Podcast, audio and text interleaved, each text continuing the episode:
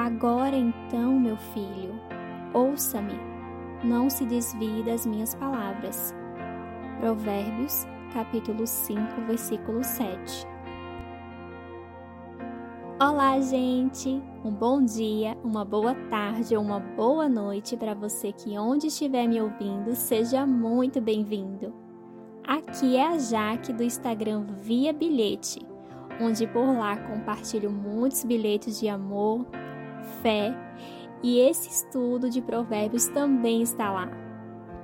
Hoje estamos no quinto capítulo de Provérbios e temos nele os conselhos contra o adultério onde fala sobre os prejuízos dos maus relacionamentos. É necessário nos relacionarmos com pessoas que, além de caráter e valores morais, têm os mesmos valores espirituais que a gente.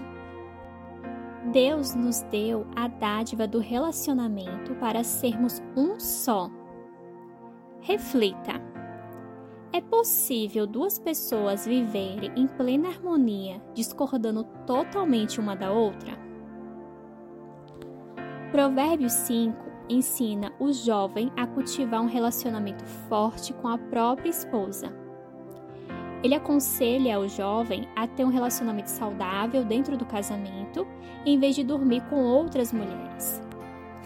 Embora é, Provérbios tenha sido escrito originalmente por, para instruir os homens, suas leitoras podem pensar em termos semelhantes e refletir sobre essas importantes questões.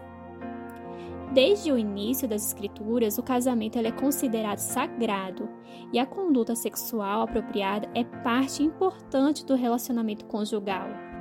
Em Provérbios 5, do 1 ao 20, fala a sabedoria nos relacionamentos.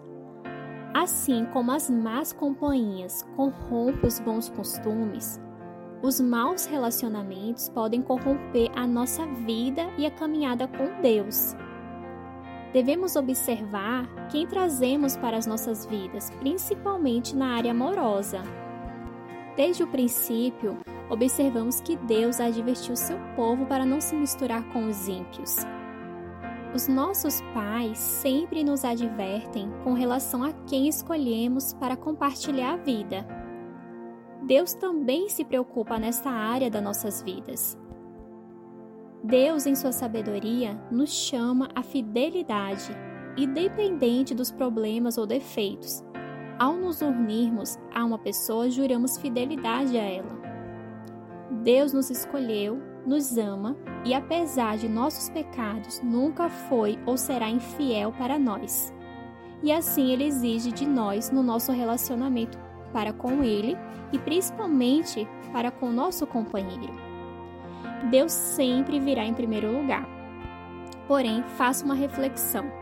Se você não consegue ser fiel a quem você conversa, toca, sente carinho, ama e se relaciona o tempo inteiro, como poderia ser fiel àquele a quem seus olhos não podem enxergar?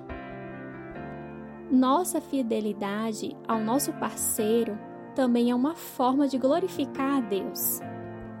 Deus está observando os nossos caminhos e se importa com os nossos relacionamentos. Ele se importa conosco o tempo todo, pois com tudo que temos e somos, devemos dar a Ele honra e glória, e nossos relacionamentos não são diferentes.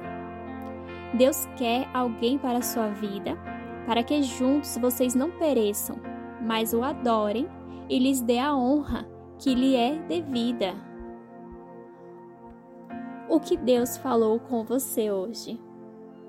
Fiquem todos com Deus e até amanhã. Beijos.